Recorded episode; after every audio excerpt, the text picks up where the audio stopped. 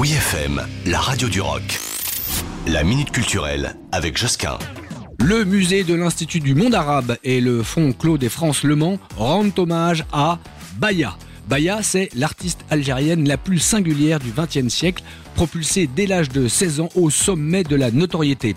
Une exposition rétrospective qui nous invite à découvrir ou redécouvrir ces céramiques incroyables et puis alors surtout ces peintures joyeuses, envoûtantes et colorées qui montrent avoir comme ça une nature luxuriante, sorte d'ode à la vie. Bayan avec 16 ans hein, lors de sa première grande exposition à Paris en 47, donc c'était à ses débuts une reconnaissance précoce pour cet artiste surdoué dont les œuvres qualifiées à tort hein, d'art naïf ou d'art brut ont exercé une influence majeure en Algérie où elle fut beaucoup imitée par les générations formées après l'indépendance grâce notamment à sa singularité, son raffinement et sa dimension spirituelle.